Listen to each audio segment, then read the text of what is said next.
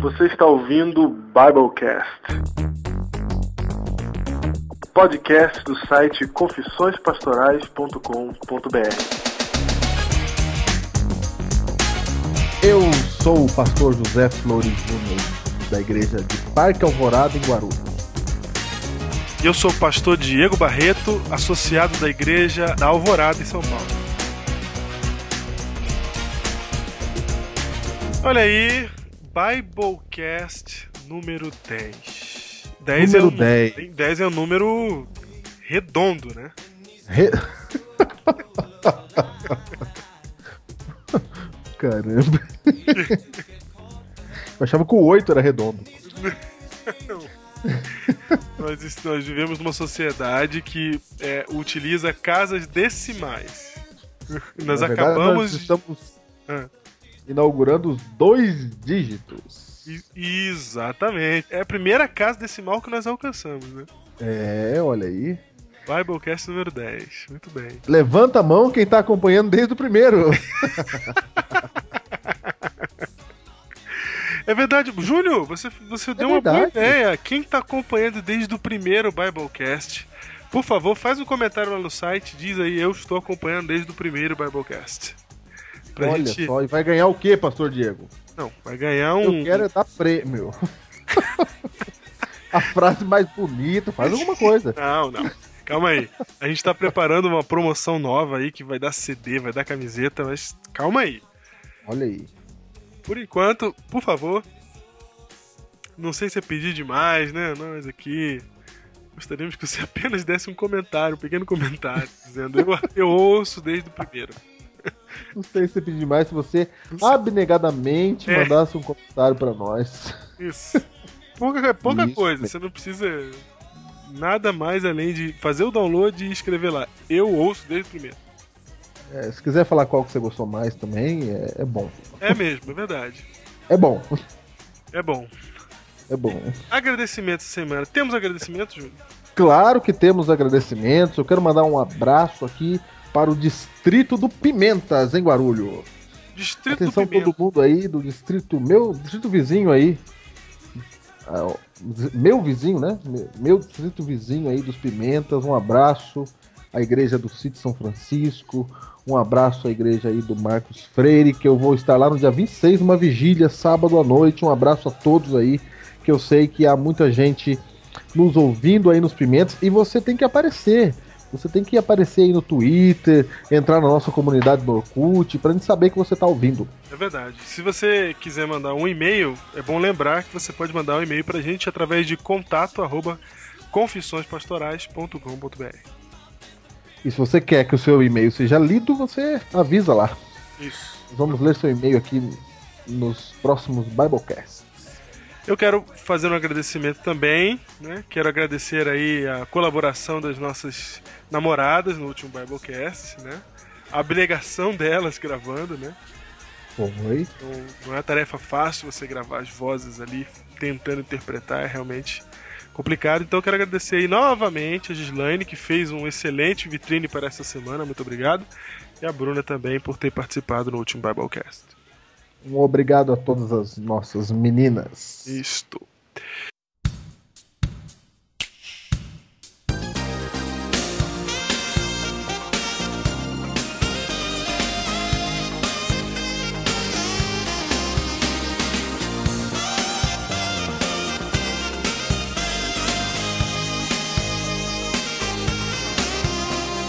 E nós temos um e-mail essa semana que nós vamos ler aqui, mas é o e-mail de uma pessoa que tá com vergonha e pediu para não se identificar. Então vamos, vamos respeitar isso e vamos é, dizer aqui o que, que nós lemos no e-mail dela. Vou dar uma resumida, que o e-mail é um pouco longo. E assim, mas foi muito bom receber esse e-mail porque a pessoa é, gostou muito da participação do pastor Tiago Arraes na semana passada na entrevista. Nós também gostamos muito. E ela diz, inclusive, que uma das músicas é, do Thiago Arraes e do irmão dele, o André Arraes, a música Alma, foi muito importante aí na vida pessoal dela. Falando sobre o Biblecast, ela gostou muito do último programa, né? Gostou da, da participação do Cid Moreira. Inclusive, a gente não deu a, o devido É. crédito, né? O devido crédito a- ao Cid Moreira. Esse é o CD novo do Cid Moreira, com toda a Bíblia. E nós aí é, utilizamos o CD que fala sobre Ruth. E, e ela gostou muito disso, né? Porque ficou. Ela falou que eu literalmente viajei no último programa, vocês conseguiram me transportar até os campos de cevada e parecia que eu estava vendo cada um dos personagens da história. Magnífico. Ela fez um comentário também a respeito da participação do pastor André, né? Ela falou que gosta muito de ouvi-lo. Ela já, já, já tinha visto pessoalmente antes disse que, que gostou muito da participação dele, que tá viciada no Biblecast, olha que legal. E aqui vem a parte que, que a gente quer destacar, que é a parte que ela diz assim: é, muito obrigada por ajudar a transformar, a mostrar a Bíblia, né? E através da razão, como deve ser a minha vida, qual o caminho da santificação e tudo mais. E hoje ela fala: não vejo mais o Biblecast como um projeto bacana de um pastor amigo, mas vejo como um dos muitos instrumentos de Deus que Deus usa para me alcançar diariamente. Desde que comecei a ouvir, a forma como me atinge sempre me dá certeza que Deus está correndo atrás de mim de todas as formas. É como se ele gritasse: Ei, fica perto de mim, estou te dando razões suficientes para isso.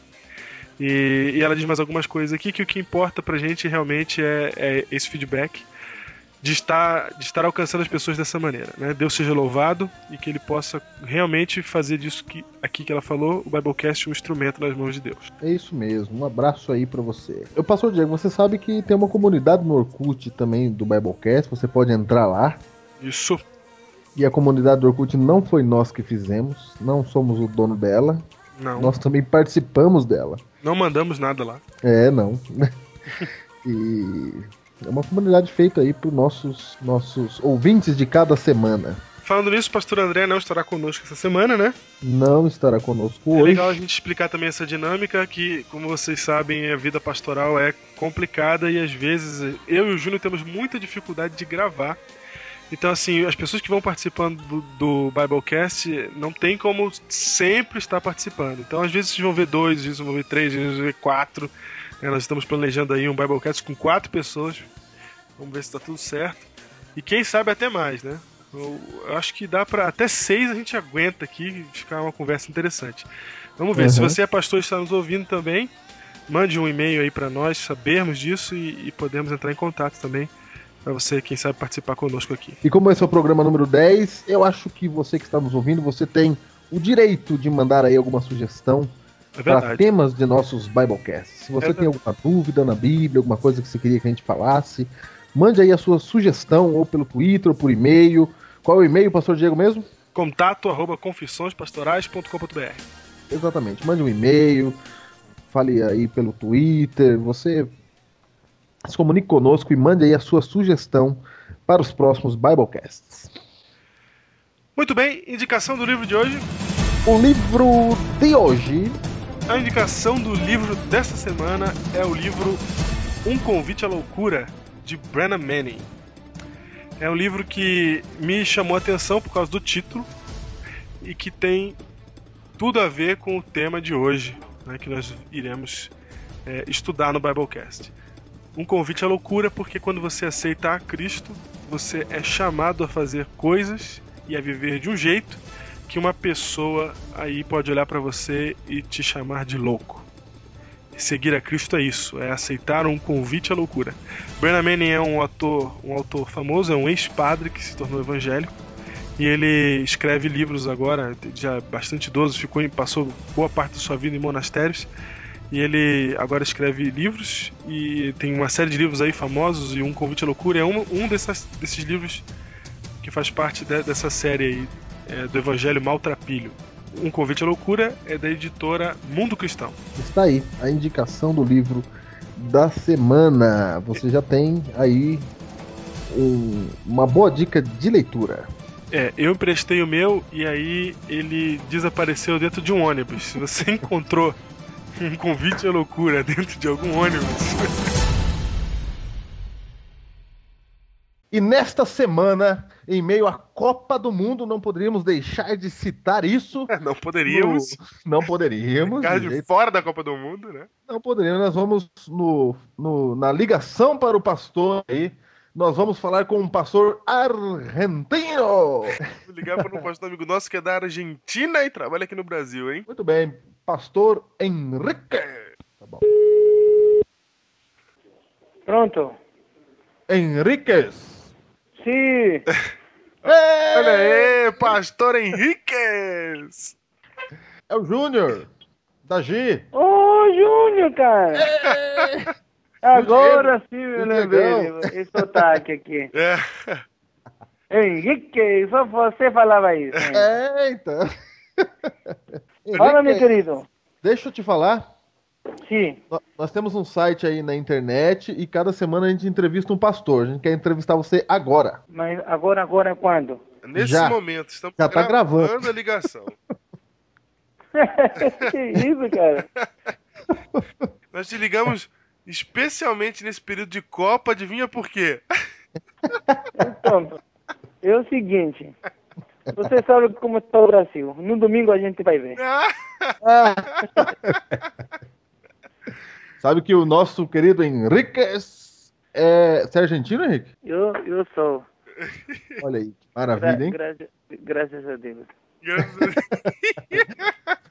Mas é gente boa. Olha aí. Não, com certeza. Oh, Claro. e, e, quem, e quem tá ao lado de você? É o cara ou não? É, Quem tá falando é o Diego. Você lembra É. do Diegão? Lembra da recolta que a gente fez lá em Limeira junto? Ah, o, o, o pequenininho? Isso. Exatamente. O gêmeo aí. Você é pastor da onde, Henrique? Serra Negra. Serra Negra, na Paulista Isso. Central, certo? Sim, Distrito Serra Negra, Associação Paulista Central. Aí eu, e como é que é o seu distrito aí? Vai bem? Oh, Bueno, eh, você sabe, em nosso distrito tem como característica que nós temos aqui quatro cidades que são eh, turísticas, então é um distrito atípico. É Sim. igual que os outros distritos aí. Interessante. Quantos, quantas igrejas tem aí? Hoje, eh, este ano, teve uma divisão em nosso distrito, porque o ano passado eu tinha 14 congregações. Puxa E vida, agora? Foi você que 14 fundou elas, né? Ah? Foi você que fundou essas igrejas, né? Não, não, não. Eles já estavam já. É? Mas a- acontece que nos anos anteriores eh, nós tínhamos mais ou menos uma uma média de batismo entre 15 e 25 e por essas 14 congregações. Aham. Mas, mas o ano passado nós realizamos através deste projeto da colportagem, no início de janeiro, ou seja, Uhum. eh, que em março, que foi a colportagem do esse sul-americano, Sim. e utilizamos o material do pastor Bulhão, Sinais Certo. de Esperança, Aham. e começamos a fazer um evangelismo ano passado, e Deus nos abençoou com 67 batismos. Eu vou contar uma Então, história do Henrique. Você sabe que o Henrique, ele, quando estava estudando ainda, né, Henrique, eu acho? Ele chegou É. na equipe do pastor Luiz Gonçalves, e o Luiz Gonçalves deu o lugar mais difícil para ele, onde não tinha ninguém, e ele batizou 20 pessoas. Olha aí. Não sai da minha cabeça isso. Não, mas, mas a gente está fazendo aqui nosso trabalho, e, e este ano, por exemplo, este ano nós começamos com um, com, eh, na parte de evangelismo, e que toda a minha região, ela trabalha Aham. muito com a parte turística. E Sim. o turismo é forte na área de inverno. Então, Aham. você desde mais ou menos de, do mês de março até o mês de setembro, você tem muito, muito, muito comércio aqui na região. Então, Certo. quando você quer fazer uma conferência, as pessoas podem vir só, de repente, à noite do fim de semana ou algum dia na semana.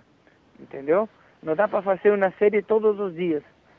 Entendeu? Entendi. Oh, oh, tem Entendi. dificuldade.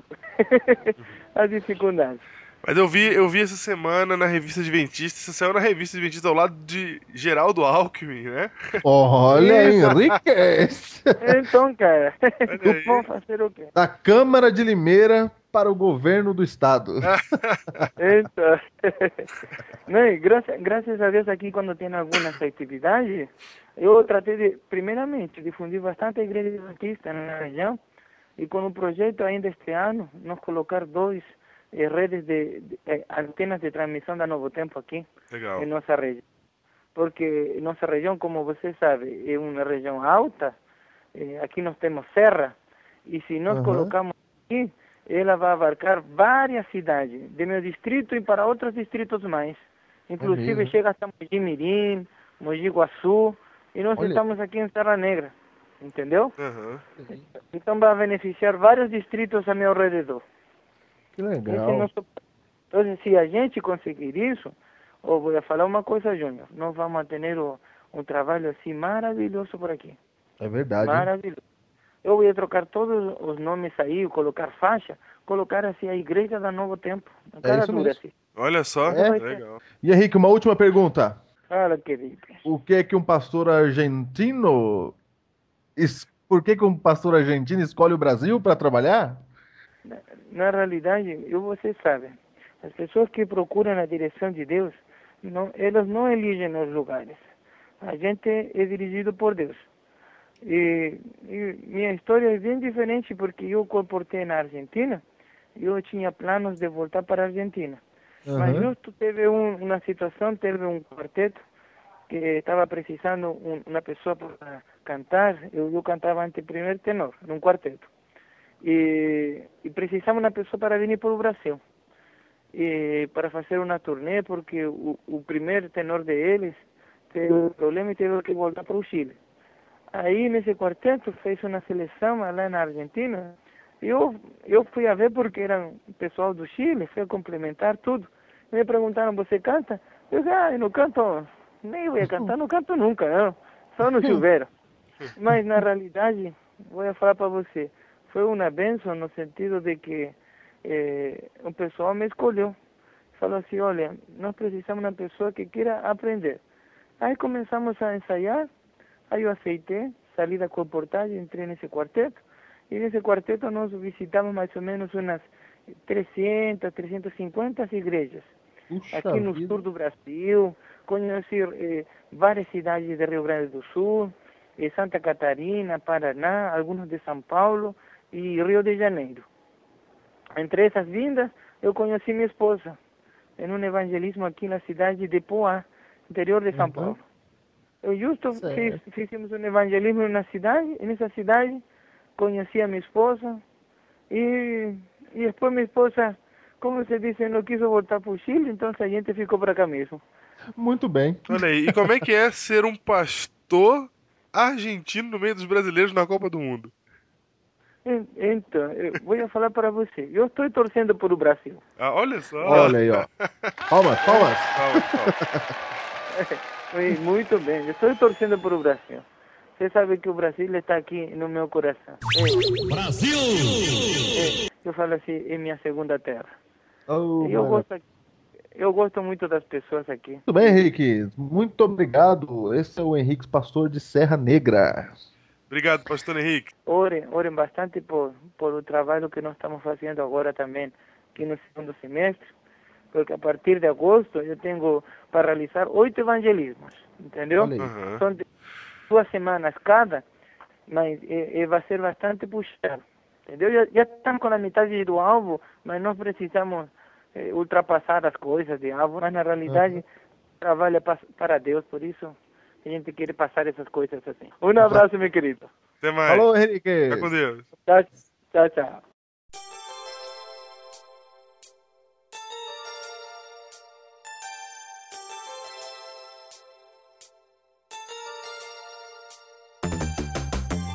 E o tema dessa semana, Júnior, Eis-me aqui, envia-me Envia-me a a mim. mim.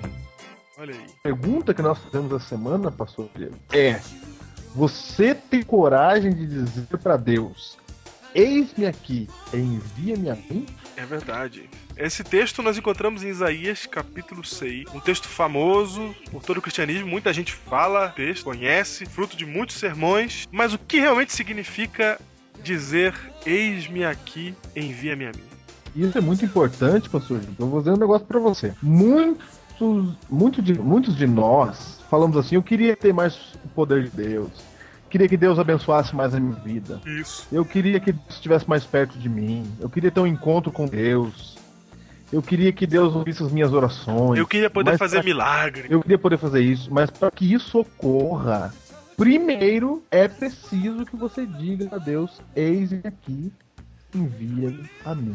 É- Essa é a chave. É interessante que a gente encontra até gente querendo ser profeta, né, Júnior, hoje em dia. Que acha É legal, acha bonito, fala, olha, eu queria ser um profeta. Pensou se eu fosse um profeta? Não, não é nem querer ser profeta, as coisas simples mesmo. Se você quer que a sua oração seja respondida, você antes tem que dizer: Eis-me aqui, envia-me a mim.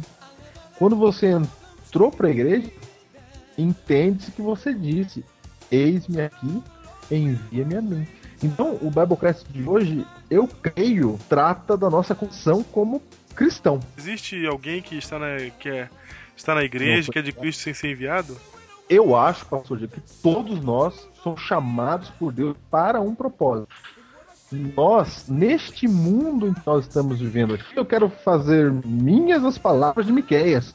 No capítulo 2 e verso 10 do seu livro, Miqueias diz assim: Levantai-vos e ide-vos embora, porque não é aqui lugar de descanso. Eis aqui a minha vida, usa-me, Senhor.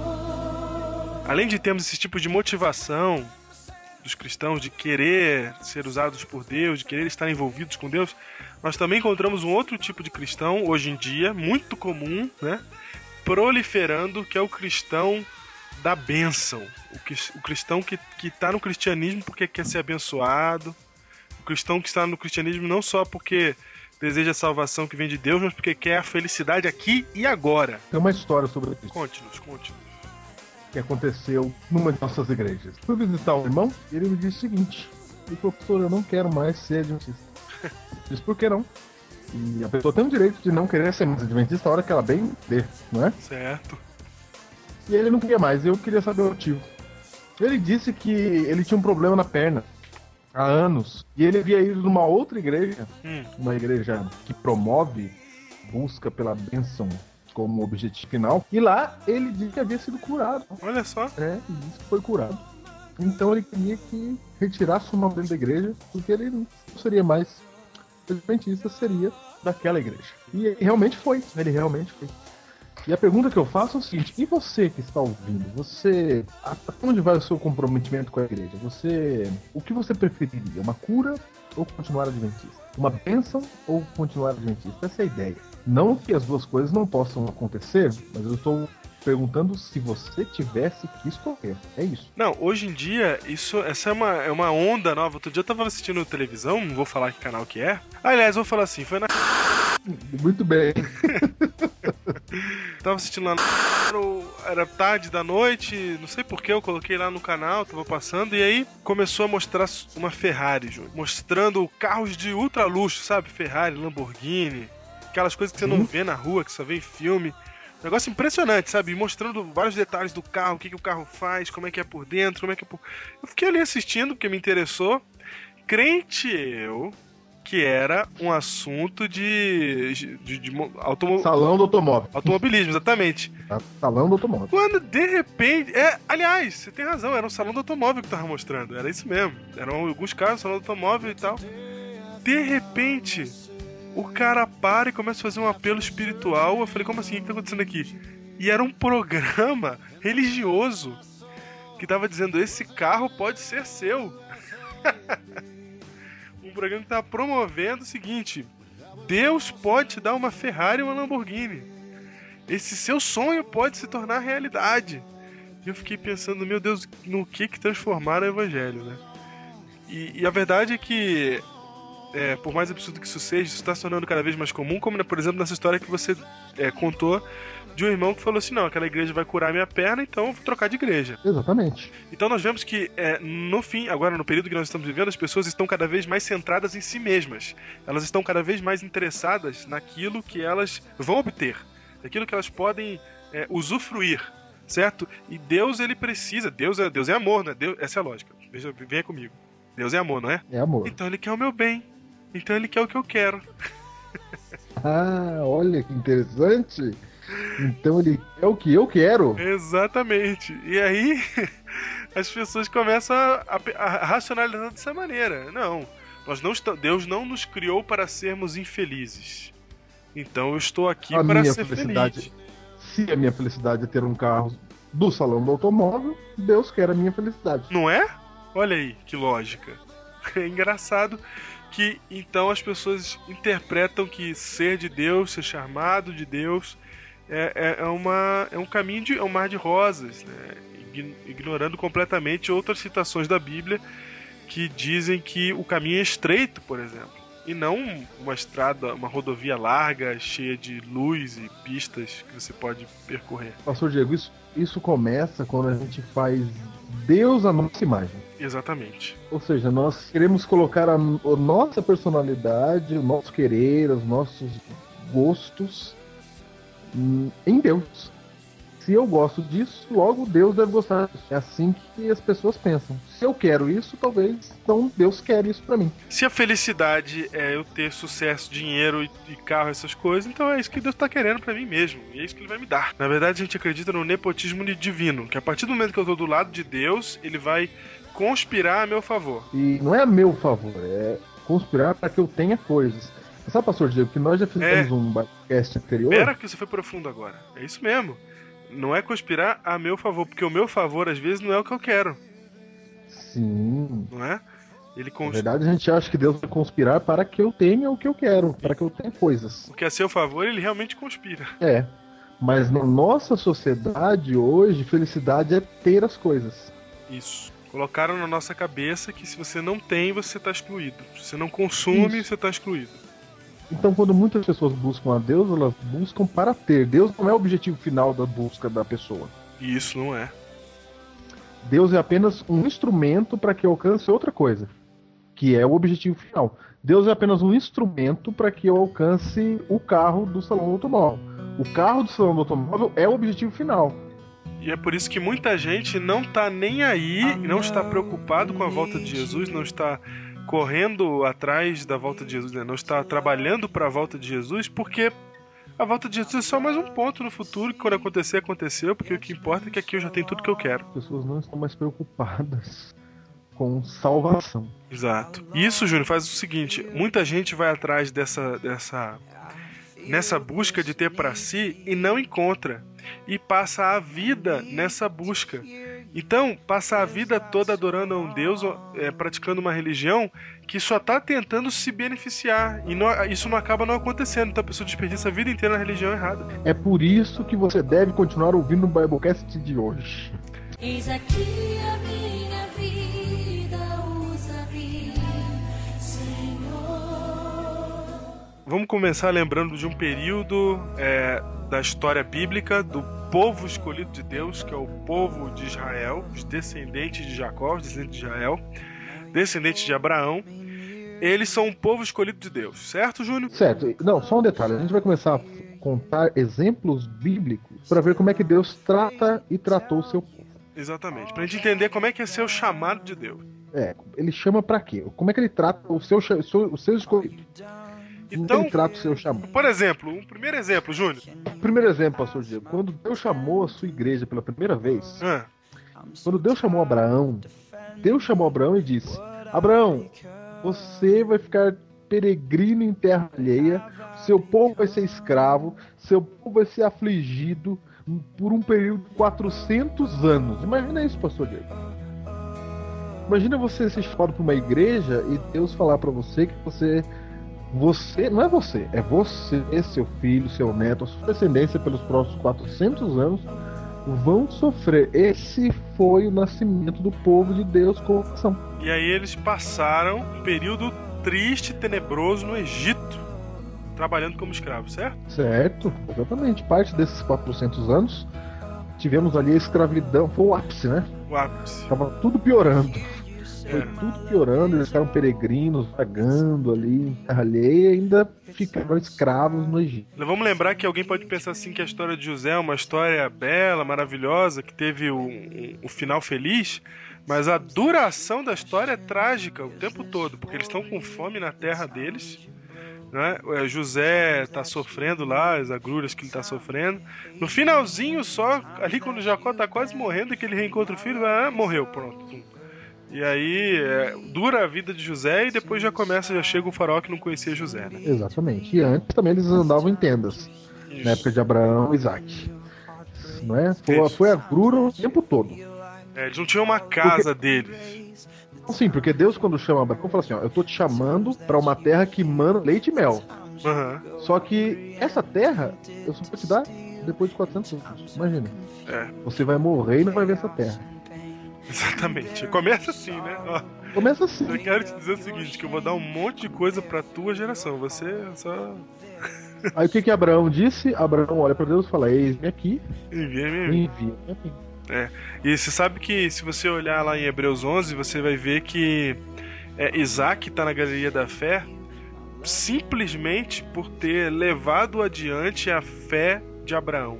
Então, na verdade, Abraão abraça a aliança com Deus de uma tal maneira que vira uma coisa de família, né? Ele chega para Isaac e fala: Isaac, nós somos um- uma, nós fomos escolhidos por Deus para que por meio de nós fosse abençoada toda a terra. E Isaac abraça isso, né? Isso passa para para Jacó, porque Jacó ele tenta, ele tenta roubar a primogenitura de Esaú, porque ele entende isso. É um negócio é um negócio profundo, ele sabe, na, na minha família, Deus vai, vai operar para a salvação do mundo através da minha família. E aí ele vê a importância da primogenitura e toma de Esaú a primogenitura. É, Então você vê que é, Abraão aceitou o chamado, Isaac aceitou o chamado, Jacó aceitou o chamado com tanta força que tirou de Esaú, e Ellen White diz que Esaú não estava nem aí para ele, então era para ter dado para Jacó mesmo. Então você vê aí que, que, que é um legado, que é muito mais do que simplesmente, ah, tá bom, beleza, vou tendo filho aqui e o senhor vai abençoando eles. Não é isso. Eis aqui a minha vida, usa-me, Senhor.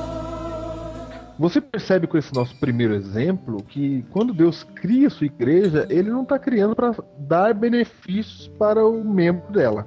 Muito pelo contrário. Mais exemplos, pastor Diego. Por, quem você tem de exemplo mais aí? Nós temos outro exemplo interessante de chamado por Deus, que é o exemplo de Moisés. Moisés. Moisés ele tem um chamado tão importante, tão importante, que ele não é considerado nem profeta. Ele é considerado um grau a mais do que profeta. Certo. Porque quando ele, quando Deus faz aquele acordo com ele, quando Deus fala com ele, fala você será Deus para o povo, não é? Em Êxodo 4, 15 a 16, você até entende a importância de Moisés para o povo judeu, era tão grande, tão grande, que porque exatamente por isso ele não era considerado profeta, ele era um pouco mais do que isso, porque quando em Êxodo 4, capítulo 15 a 16, você vai ver Deus falando sobre o relacionamento de Moisés, Arão e o povo. Ele fala assim, ó, Arão, pois, não, tu, pois, lhe falarás para Arão e lhe porás na boca as palavras. Eu serei com a tua boca e com a dele, e vos ensinarei o que, de- Sim. que deveis fazer. Ele falará por ti ao povo, ele te será por boca, e tu lhe serás por Deus. Então, Moisés ele está representando o próprio Deus ali. Talvez seja porque é por causa da proximidade tão grande que ele teve com Deus, né? Le- a lei de Deus veio pelas mãos de Moisés e etc. E tem mais uma coisa também que é o fato de Moisés ter sido o primeiro profeta do período é, do povo de Israel, né? Da, da dispensação do povo de Israel. Vou colocar assim. É, do plano da salvação, porque Noé foi um profeta também, era mensageiro de Deus, mas não foi no período, mas não foi no período do povo de Israel ali do, da- do plano da salvação, exatamente. Então, é, Moisés ele ele é o primeiro profeta diante do povo, por isso Deus o coloca nessa posição.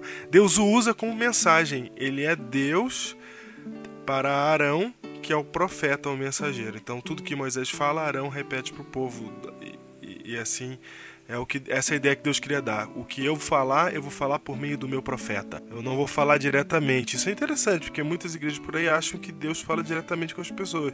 Ele deixou bem claro como é que funcionaria o relacionamento. Deus só fala diretamente com o profeta que vai passar a mensagem.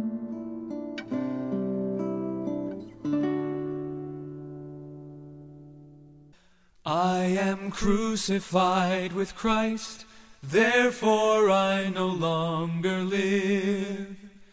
Jesus Christ now lives in me.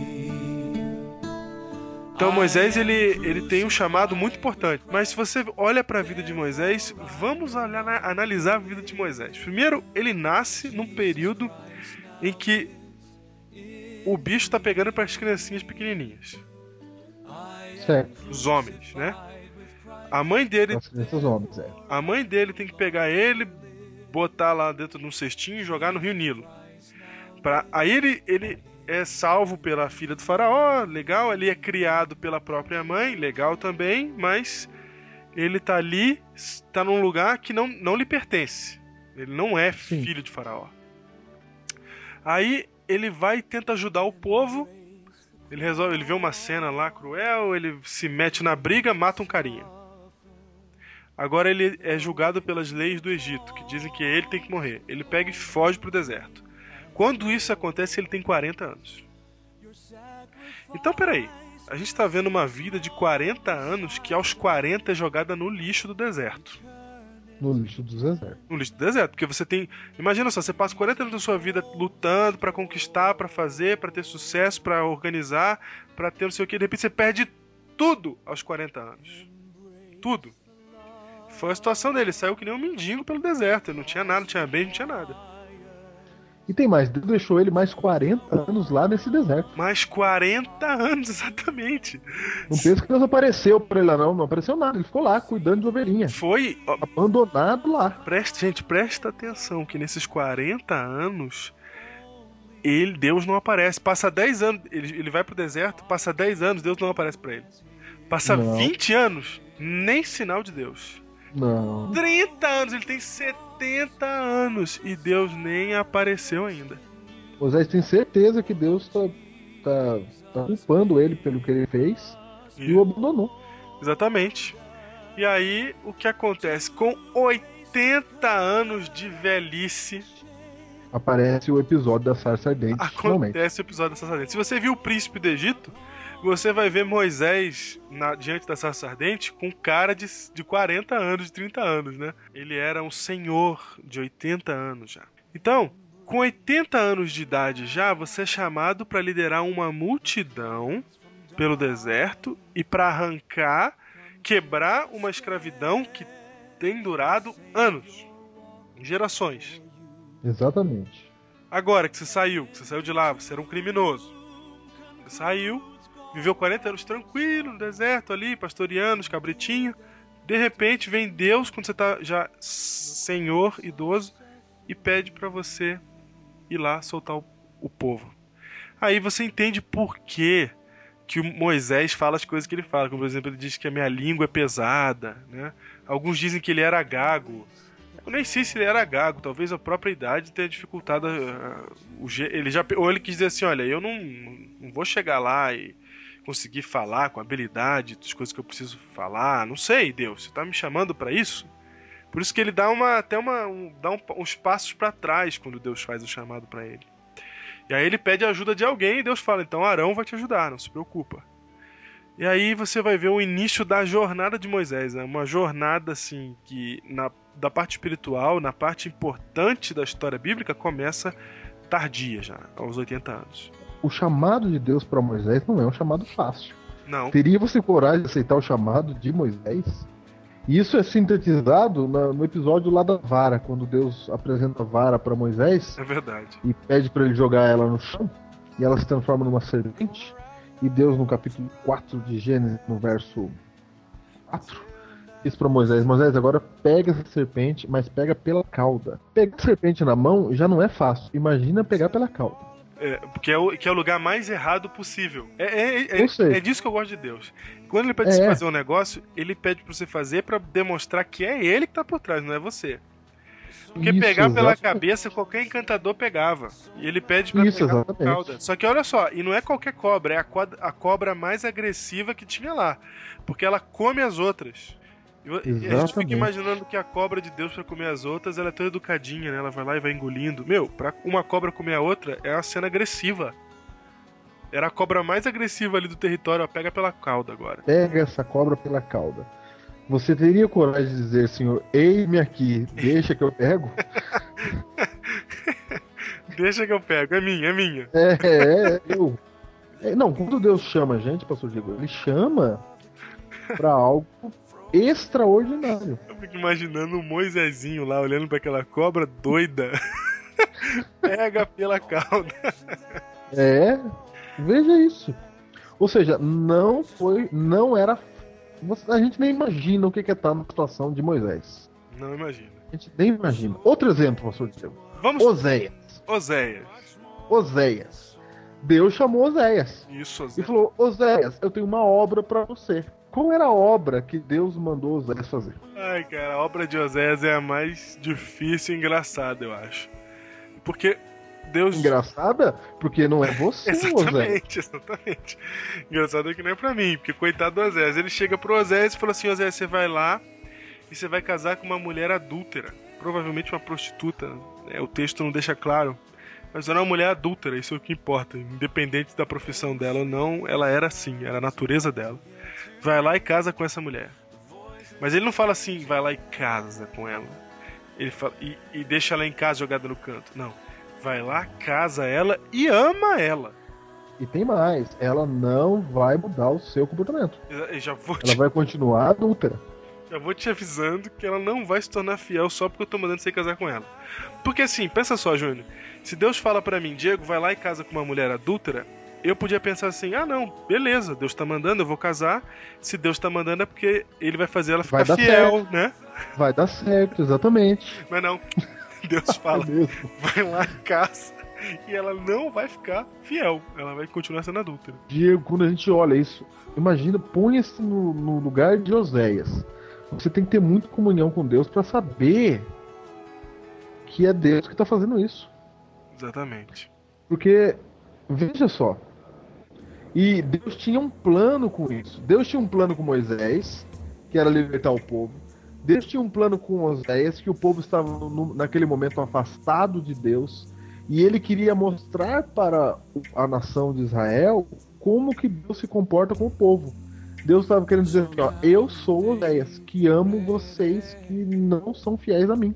E essa vocês daí. É uma das dificuldades de ser profeta. As pessoas acham que ser profeta é interessante, ser profeta é legal, ser profeta é um fardo. Porque Osés, ele tá ali, o profeta ele é o representante de Deus. É o porta-voz para dar a mensagem. Exatamente. Então quando às vezes ele é a própria mensagem, como o caso de Oséias. Isso, exatamente. Ele é a própria mensagem. E nós, quando somos chamados por Deus, somos a mensagem de Deus. Sabe o que eu acho legal nisso aí, Júnior? Pra você, mostrar, pra você ver como Deus ele, ele, ele é sábio e ele é moderno também. Porque a gente tá vendo uma história, que é a história de Osés, que tá séculos antes de Cristo, mas que já usa o marketing de guerrilha. Deus usa muito isso. Ele pega, em vez dele contar, dele, dele mandar uma mensagem, escreve um livro, põe um outdoor, ele faz um negócio vivo ali na sua frente acontecendo. Pra chamar Ele sua torna- atenção. É, ele torna o profeta dele a mensagem. Isso. É muito bom a gente entender isso, porque quando Deus nos chama, ele quer fazer de nós a mensagem. Exatamente. E no caso ali de Osés, ele tinha que casar com essa moça para que o povo se escandalizasse mesmo. Essa era a ideia. Claro, vou ver o que, que, que o Zé está fazendo, meu Deus. E isso, quando o povo se perguntava assim, por que que Osés casou com ela? Osés falava assim, ó, é a mesma coisa que Deus faz com você. Isso, Você é infiel a Deus e ele continua te amando.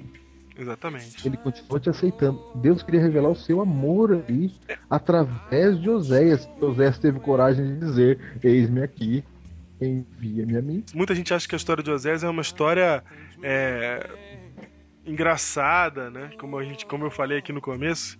Mas essa é a história de Deus para conosco.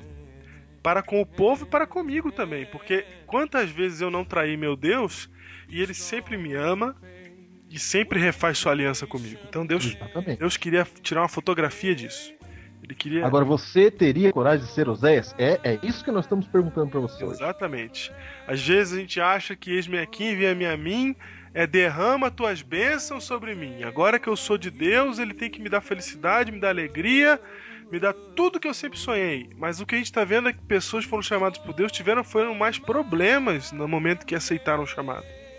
E o grande exemplo, que é o título dessa, desse Biblecast, Eis-me aqui, envia-me a mim, é Isaías capítulo 6. Vamos para lá. Isaías capítulo 6, da onde tiramos a frase. Eis aqui a minha vida, usa-me, Senhor. Isaías capítulo 6, verso 5 até o verso 9. Diz assim: Vocês conhecem, ele estava tendo uma visão, vou dar o contexto, ele estava tendo uma visão.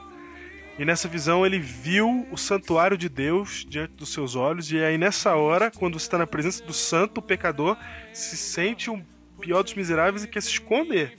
Então no verso 5 ele fala: Ai de mim, estou perdido, porque sou homem de lábios impuros, habito no meio de um povo de impuros lábios, e os meus olhos viram o Rei, o Senhor dos Exércitos. Verso 6: Então um dos serafins voou para mim, trazendo na mão uma brasa viva que tirara do altar com uma tenaz. Com a brasa tocou a minha boca e disse: Eis que ela tocou os teus lábios, a tua iniquidade foi tirada e perdoado o teu pecado. Depois disto, ouvi a voz do Senhor que dizia: A quem enviarei? E a quem há de ir por nós? Disse eu: Eis-me aqui, envia-me a mim. Essa é a cena, esta é a coragem que Isaías tem, né? Você vê ali que ele fica desesperado, ele fala: Eu sou pecador e eu vivo junto com o povo pecador e tô vendo Deus aqui diante de mim. E aí o anjo vai e, e dá uma sensação de purificação para ele, né, através da brasa viva. E aí Deus fala assim: A quem enviarei? Pastor Diego, quando você diz assim, eis-me aqui, envia-me a mim, você passa a ser um instrumento nas mãos de Deus. A gente sempre fala isso, fala canta em música, pelo instrumento. É verdade. A gente tem a famosa oração de São Francisco, não é? Isso, usa-me. Fazei de mim instrumento de tua paz. A gente pede para Deus nos usar.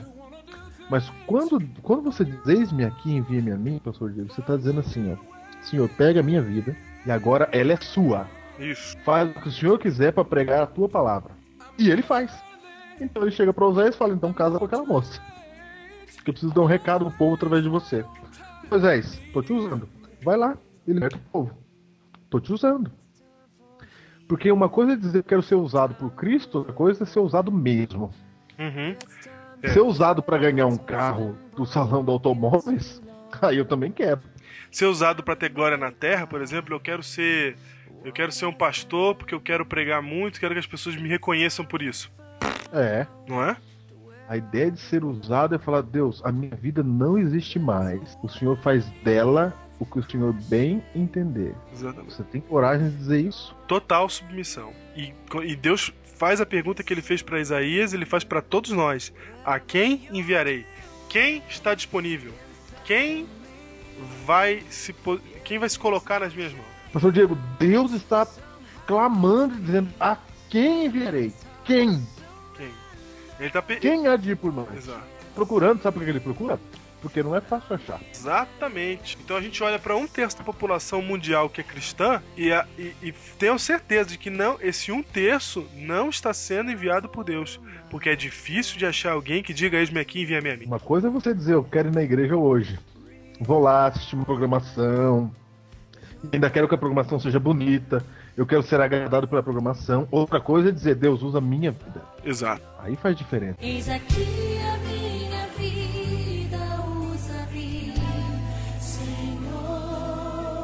Continuando com Isaías, Diego. Não, continuando com Isaías. Aí olha só o que acontece. Isaías fala: eis-me aqui, envia-me a mim. Aí o que, que você pensa agora? Agora Deus vai botar duas bolas de poder na mão dele e ele vai sair fazendo milagres, vai sair fazendo. Não é? Não. Olha o que acontece. Verso 9.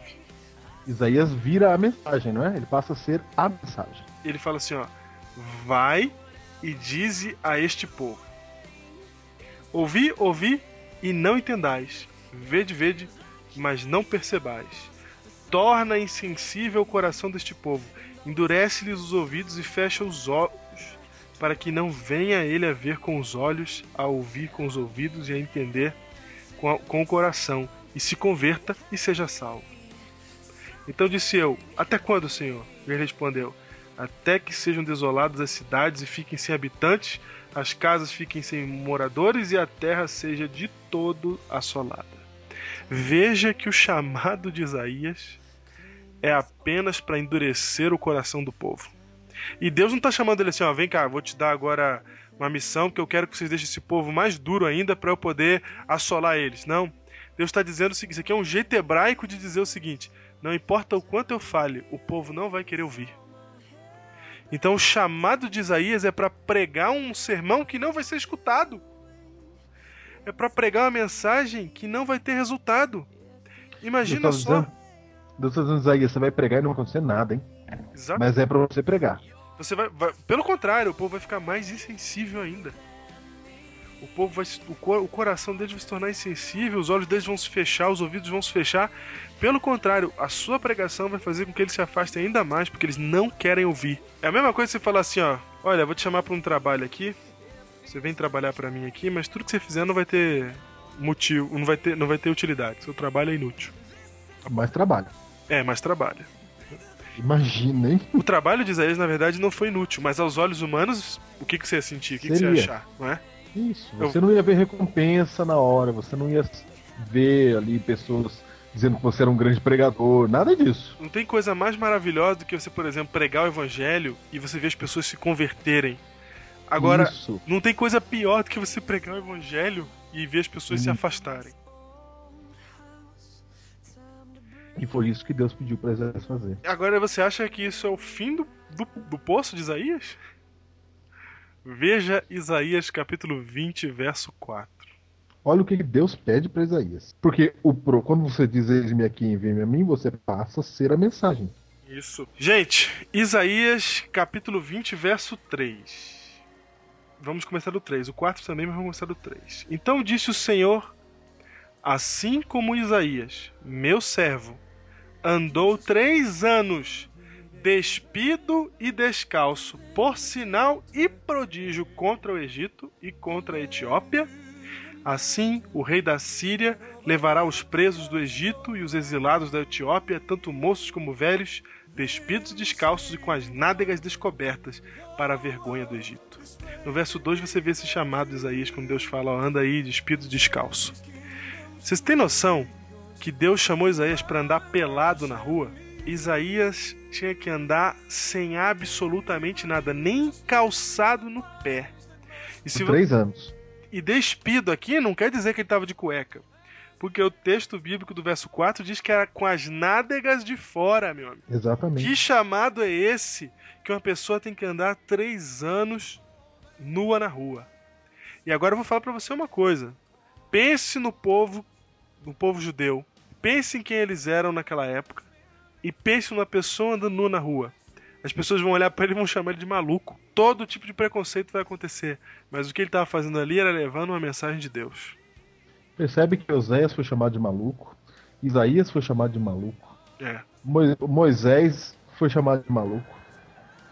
Noé, quando Deus manda ele construir um barco em terra seca, foi chamado de maluco. Uhum. Quando Deus manda o seu mensageiro dar a mensagem, ele quer causar espanto e escândalo. Para que a pessoa seja atraída para a mensagem que Deus está querendo dar. E Isaías aqui teve coragem de dizer: Eis-me aqui, envia-me a mim. E sabe o que é interessante? É que o próprio Deus diz que Isaías fez isso. Ele cumpriu, né? Cumpriu, Ele cumpriu. cumpriu isso. E isso, gente, demonstra o desligamento que você precisa ter das coisas desse mundo. Porque pra você andar pelado na rua, tirar sua roupa e andar pelado na rua, você tem que estar indo de encontro com a sociedade atual. Você tem que estar indo de encontro com os padrões da sociedade atual. Você está ali em nome de Deus. Ele sabia que andar pelado na rua não significava absolutamente nada, tendo em vista o grande conflito, tendo em vista a guerra que acontece no universo, tendo em vista a morte de pessoas que estão se perdendo para a eternidade você tem que colocar as coisas em perspectiva para dizer: eis-me aqui, envia-me a mim. Você tem que entender a perspectiva do grande conflito. Não é simplesmente querer ir para a igreja para ter bons programas. Não é simplesmente querer ser é, é, receber coisas. Não é de Deus para você. Não é da igreja para você. É de você para Deus. É de você para a igreja. Hoje, da mesma forma, Pastor Diego, Deus está procurando pessoas e perguntando quem há de ir por nós. E hoje, quando Deus chama você, Ele chama você da mesma forma que chamou Oséias, da mesma forma que chamou Moisés, da mesma forma que chamou Isaías. Deus chama você e hoje Ele pede algo que escandaliza as pessoas. Da mesma forma, Deus pede para você ser a mensagem hoje. Hoje ele olha para mim, para você e diz assim, ó, eu quero que você não trabalhe no sábado.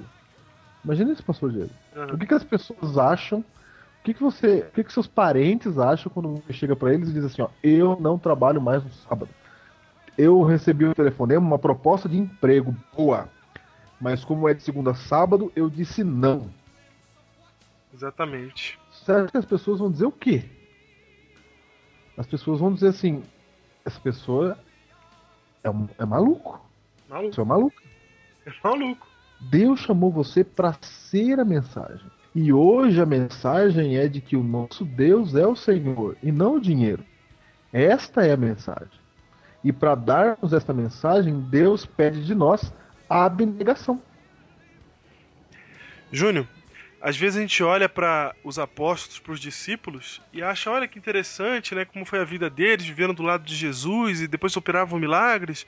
Mas se você olhar para todos os discípulos, dos doze, tá tirando João, tirando, desculpa, tirando João, todos foram martirizados.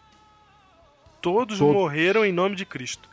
Paulo, que não é um apóstolo direto, né, mas ele é um discípulo de Cristo e um dos grandes discípulos de Cristo, ele escreve em 2 Coríntios, capítulo 11, verso 23 até o verso 27 seguinte: Falo eu ainda mais em trabalhos, muito mais em prisões, em açoite sem medida, em perigos de morte estive muitas vezes.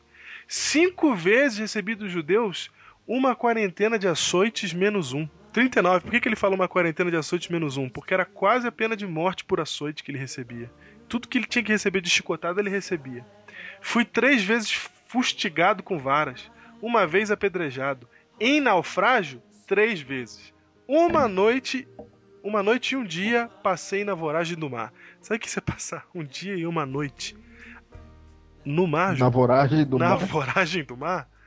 Em jornadas, muitas vezes, em perigo de rios, em perigos de salteadores, em perigos entre patrícios, em perigos entre gentios, em perigos na cidade, em perigos no deserto, em perigos no mar, em perigos entre falsos irmãos, em trabalhos e fadigas, em vigílias, muitas vezes, em fome e sede, em jejuns, muitas vezes, em frio e nudez. Essa era a vida de Paulo. Pastor Diego, qual é a vantagem então de aceitar Jesus?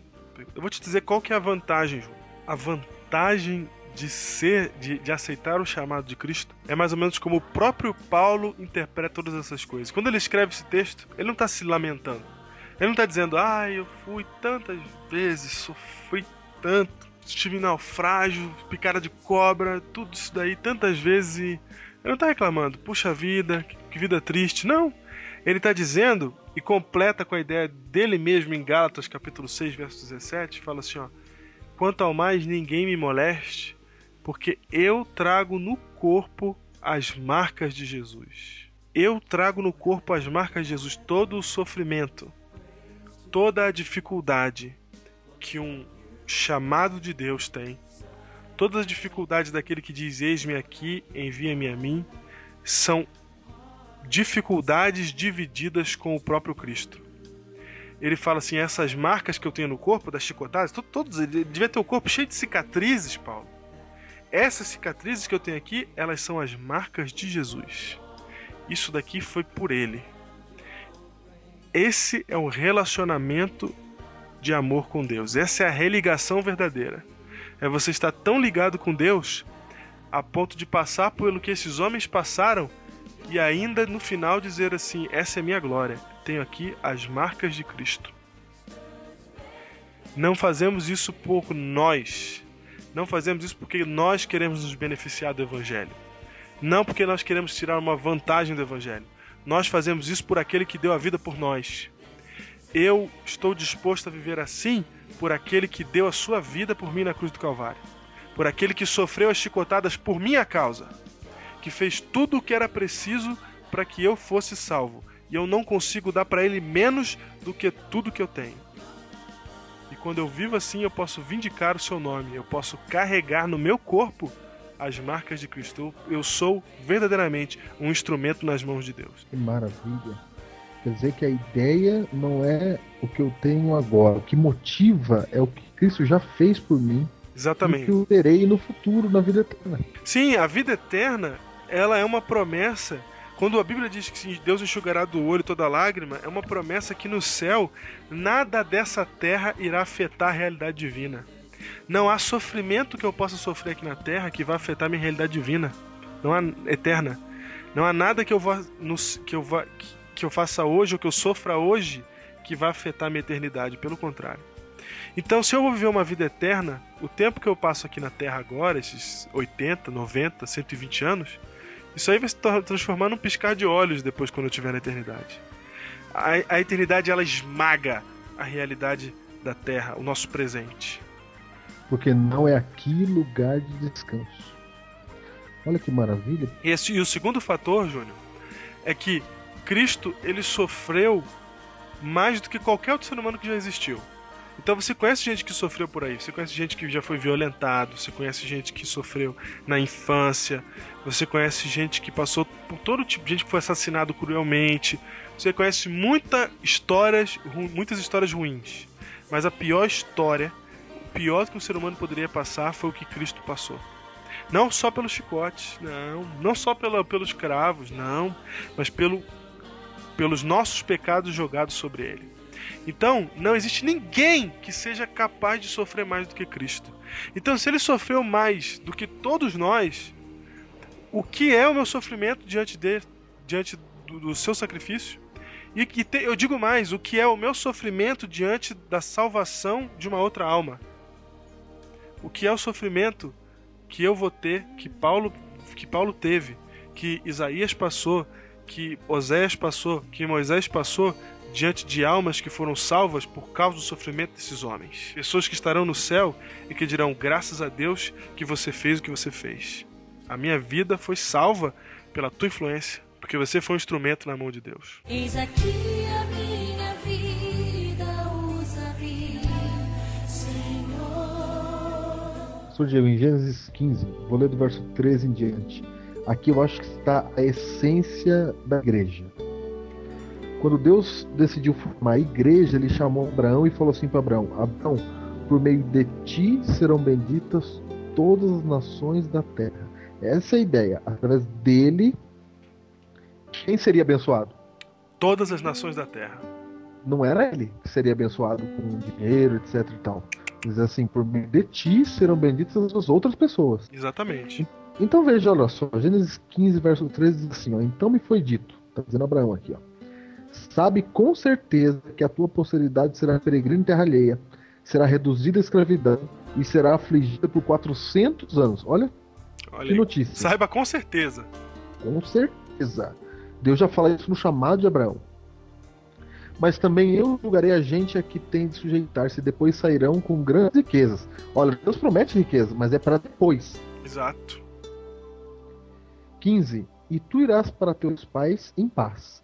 Será sepultado em ditosa velhice. Ó, Abraão, você morre sem ver o cumprimento. 16. Na quarta geração tornarão para aqui.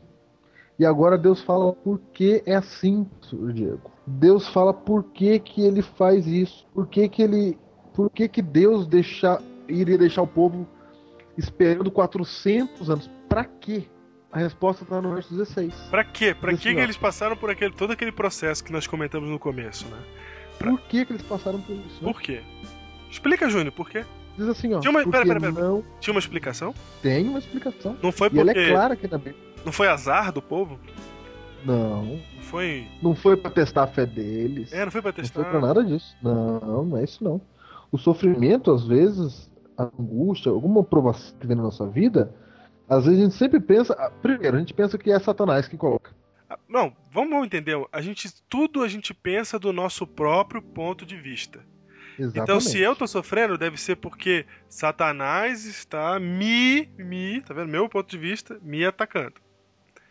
Ou Deus está tentando me provar. provar, Sempre eu. Eu, eu, eu. sempre eu. Mas se você pega aí a ideia de Deus, como ele olha pra gente. Vamos ver o que, que Deus pensa, não é? É, exatamente. Olha o que Deus Vamos pensa. ler a Bíblia. Vamos ler a Bíblia e ver o que, que Deus pensa, o que, que ele tem na cabeça. E aqui está escrito, verso 16, diz assim: ó, na quarta geração, só depois vocês se tornarão para aqui. Aí fala a resposta: porque Por quê? não se encheu ainda a medida da iniquidade dos amorreus. Olha só. Deu. Ai, meu. Não deu para Abraão imediatamente a terra prometida, porque Deus queria dar mais tempo para que se salvassem os amorreus. Quem eram os amorreus? Os amorreus não queriam saber nada de Deus. Eram pagãos fazendo tudo errado. Tudo errado. que estavam morando na Terra Prometida. Deus chamou Abraão e falou assim: Abraão, você vai esperar 400 anos, porque tem um povo que não me teme, que não quer saber de mim, mas eu preciso salvar esse povo. É o amor de Deus. Exatamente. Para salvar o ímpio, o justo às vezes sofre. Você sabe por que, que nós fomos chamados para guardar o sábado, pastor Diego? Hum. Para quando chegar a hora certa, Deus aponte para nós e diga: aqui está a paciência dos santos. Esses são os que guardam os mandamentos de Deus e têm fé em Jesus. Até lá, ó, pra que, que Deus pediu pra gente sábado? Deus pega o seu povo, Deus pega Abraão e fala: por meio de ti eu vou abençoar os outros. Como é que eu abençoo os outros? Você espera 400 anos. Isso. Porque eu preciso tocar o coração dos amorreus. Imagina, pastor Diego. Então, as pessoas que estão hoje se divertindo, fazendo tudo aquilo que é errado, Deus nos chama para ser a mensagem para essas pessoas. Exatamente. Quando você diz, eis-me aqui, envia-me a mim, você está dizendo assim, ó, Senhor Deus, pega a minha vida e faz o que o Senhor quiser para salvar outras pessoas. Tem, você vai encontrar Davi, ele teve um conflito para entender isso. É, na verdade, Asaf, né, que os maiores salmos precatórios são de Asaf, em que ele fala assim: Eu não entendo por que, que o justo perece e o ímpio prospera. E olha a cabeça de Cristo. Ah, Se você olhar do seu ponto de vista, você não vai entender. Você fala, por que, que eu que sou justo, e aqueles que, que creem em Deus são ju- os justos, assim, os que creem em Deus, por que, que eles não, é, não prosperam? Eles estão morrendo e o rico vive mais e tem mais coisas. Isso é do seu ponto de vista. Você faz essa pergunta, é natural. Mas do ponto de vista de Deus é simples. O justo está salvo. Mas o Exatamente. ímpio está perdido. Então que dê mais tempo ao ímpio para que ele seja salvo.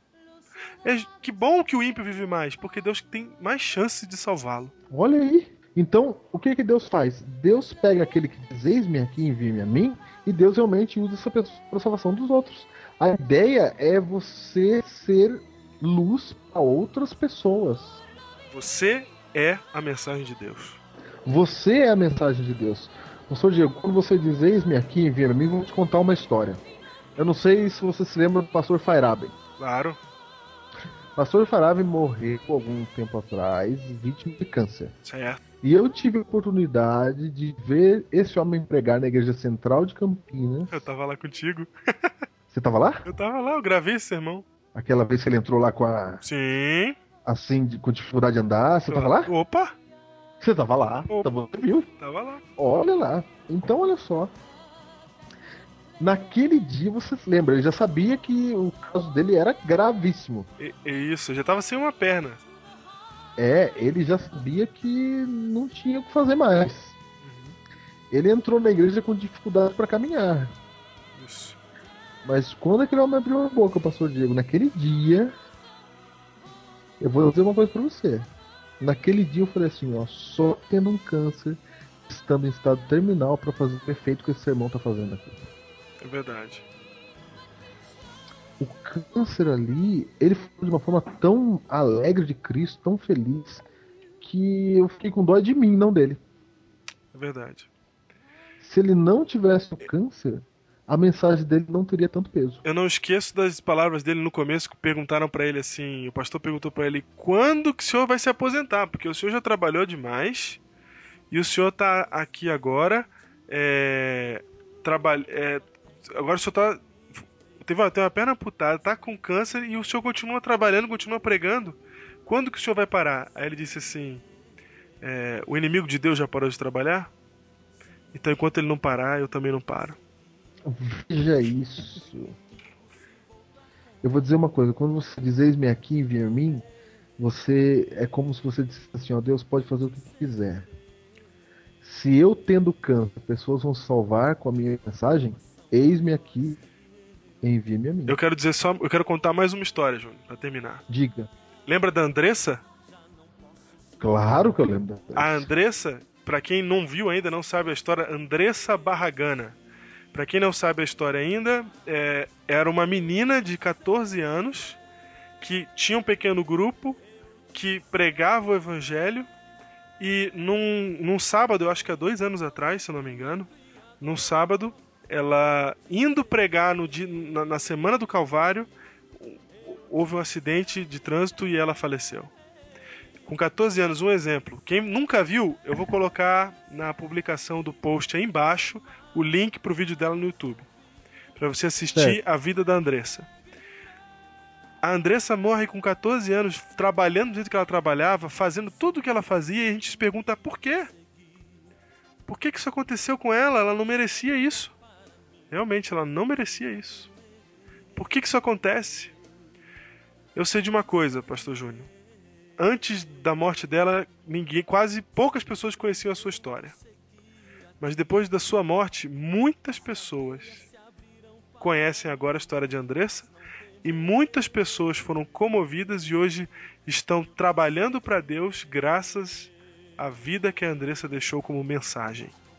Pastor Diego, a obra de Cristo não se limita àquilo que você quer. A obra de Cristo não se limita àquilo que você precisa, aquilo que, ah, eu vou para Cristo e eu quero as coisas de Cristo.